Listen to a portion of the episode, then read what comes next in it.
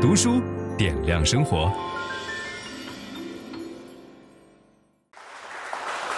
各位好，今天我们来讲一本非常有趣的书，叫做《思想实验》。熟悉樊登读书的朋友们应该都很了解“思想实验”这个词儿了。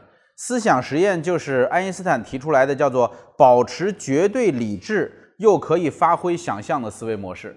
就是我们有些东西不能够通过实验的方法来解决，你不可能真的把一只猫关在一个笼子里边，然后让那个呃衰变的这个粒子来杀死它；你也不可能让一个电梯突然从空中直接的坠落下去，来完成一个科学的实验，那样会伤害到别人。但是我们可以通过思想，我们可以想象这种没有边际的自由的想象，但是又在理智的框架之内，能够帮我们探索很多哲学、科学、伦理学的问题。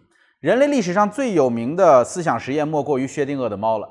我们之前在《爱因斯坦传》和世界观里边都曾经尝试着讲过薛定谔的猫，我个人感觉都没讲明白。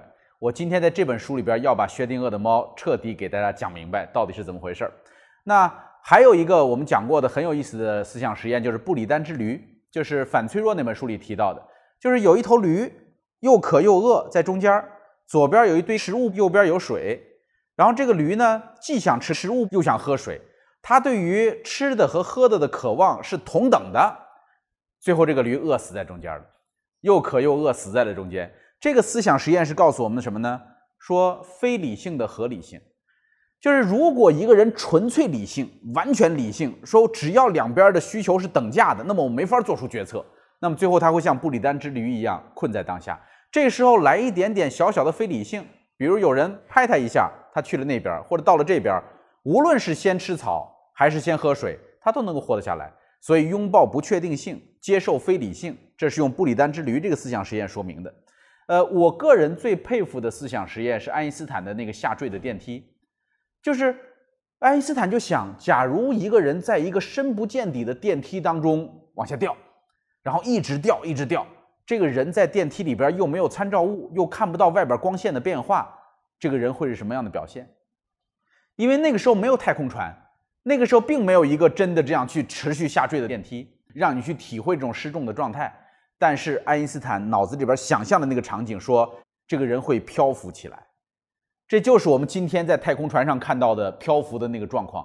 所以你会觉得思想实验真的是非常有趣的一件事儿。我们今天这本书呢，专门讲思想实验，它把人类历史上各式各样的思想实验。知名的全部整合在一起，形成了这么一本书。呃，这里边我分了这么几个模块。第一个是关于自然世界的思想实验，第二个是关于心灵的思想实验，第三个是关于伦理学的思想实验，第四个是关于哲学的思想实验。我们来取其最有趣的部分跟大家分享哈。首先就是芝诺悖论，阿卡琉斯与乌龟。你看这本书的英文名字叫做《无限的乌龟》。什么叫无限的乌龟呢？就是阿卡琉斯是古希腊的这个一个战神，特别能打仗，跑步很快。然后芝诺说阿卡琉斯追不上乌龟，为什么追不上乌龟？你看这个乌龟比阿卡琉斯提前出发这么一段，然后当阿卡琉斯追到乌龟这个位置的时候，无论多少，乌龟都会往前再走一点吧。那么当阿卡琉斯再追到乌龟的这个位置的时候，无论多少。乌龟会往前再走一点吧，然后阿卡琉斯再追到乌龟这个位置的时候，无论多少，乌龟都会往前再走一点，所以阿卡琉斯永远追不上乌龟。谁能够反驳这件事情呢？这个事情使得没有人能够反驳，但是事实情况我们能够看到，阿卡琉斯一步可能就跨过这个乌龟了，对吗？事实是阿卡琉斯能够追上乌龟，但是芝诺所讲出的这个道理。你没法反对，因为的确，阿卡琉斯在走这段路的时候，乌龟肯定要往前走一点，不管多少，肯定要走一点。那么，阿卡琉斯在走乌龟这一段的时候呢，他也得花费点时间吧？在这点时间里边，乌龟也得走一点。所以，按照这样的思路推下去，阿卡琉斯一辈子也追不上乌龟。事实上，就是因为那时候的人们没有能够理解极限这件事情，也就是说。乌龟所走的所有的这些路线加在一起，它总的也不会超过阿喀琉斯这一步，这是二分之一再二分之一再二分之一再二分之一，无限个二分之一加下去的总数一，它不可能加出一点二来，不可能，这是极限的概念。所以芝诺悖论就给我们打开了人类开始用思想实验解决问题、探讨问题的一个窗口。你确实觉得很难跟他辩论，直到人们后来发现了这就是求极限。当阿喀琉斯能够走过一的时候，他就超过了这个乌龟啊。这是第一个人类历史上非常有名的悖论，叫做芝诺悖论，也就是无限的乌龟的悖论。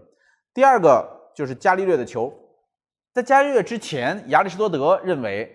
这个世界上啊，重的东西下落得快，轻的东西下落得慢。为什么呢？你看羽毛，对吧？羽毛飘得很慢，这个球下得很快。所以大家很直接、很简单的观测的结果是认为，很简单，就是越重的东西下落的速度越快。这个伽利略做了一个思想实验，打破了亚里士多德所认为的重物一定下坠得更快的这个道理。那么羽毛为什么下落得慢呢？因为有浮力。如果没有浮力在真空管当中的话，羽毛下落的速度和球是一样的。这就是伽利略所做的贡献。他在一六二八年的时候写了一本，这个书名非常拗口，叫做《关于两大世界体系或者两门自然科学的对话》，在科学史上简称叫做《对话》。在这本书当中，伽利略阐述了他对于这个日心说的坚信。还有一个思想实验很著名的，叫牛顿大炮，就是。牛顿在看到这个大炮射出一个炮弹以后，他会发现这个炮弹落在了远处。那么牛顿想，假如我把这个大炮架得再高一点儿，这一炮打出去是不是落得就更远一点？那么如果再把它架得高一点，或者我的这个大炮的初速度更快一点的话，会怎么样呢？牛顿说，如果炮弹的速度大到一定的程度，它受引力影响下落的距离，正好等于呈弧形的。地球表面下陷的距离，这个各位能想象吗？就是地球是一个球形，所以如果我们认为地球是一个球形的话，那么地球的表面虽然在我们这儿看来是平平的一个平面，但实际上它是在不断的下陷的。那么，假如这个炮弹下落的这个距离恰好等于地球下陷的这个弧形的话，那么它与地球间的距离将保持不变。就会这么一直往下滑，并围绕地球转圈儿。借用这个道格拉斯·亚当斯在《银河系漫游指南》中的一句话说：“炮弹向地球坠落，却与地面擦肩而过。”事实上，就是如果你去算一笔账，哈，有人算过这个账，你拿一把枪，就是速度中等的一把手枪，站在月球上开一枪，结果会怎样呢？答案就是这个枪会绕月球一圈，最后射中你的后脑勺，因为月球的引力小，然后这个子弹下落的下落的速度更慢，但是向前的初速度是一致的，又没有损耗，没有空气，所以这个枪会绕月球一圈。你打完了赶紧跑，否则的话后脑勺中枪，这很有意思。所以牛顿用这样的思想实验去建立了一宇宙速度的概念，这就是思想实验，他没法做真的这样的实验。分享知识是一种美德。当我们每一个人都在不断地分享知识给这个社会的时候，我们这个社会将会变得越来越好。所以，如果您喜欢这本书的内容，把它分享到您的朋友圈当中，或者给到您指定的某一个人都可以。您关心谁，就把知识分享给他。谢谢。本音档是由樊登读书小草远志提供。解锁本书精华解读全集，请搜寻 triple w 打 d u s h u 打 com 打 t w。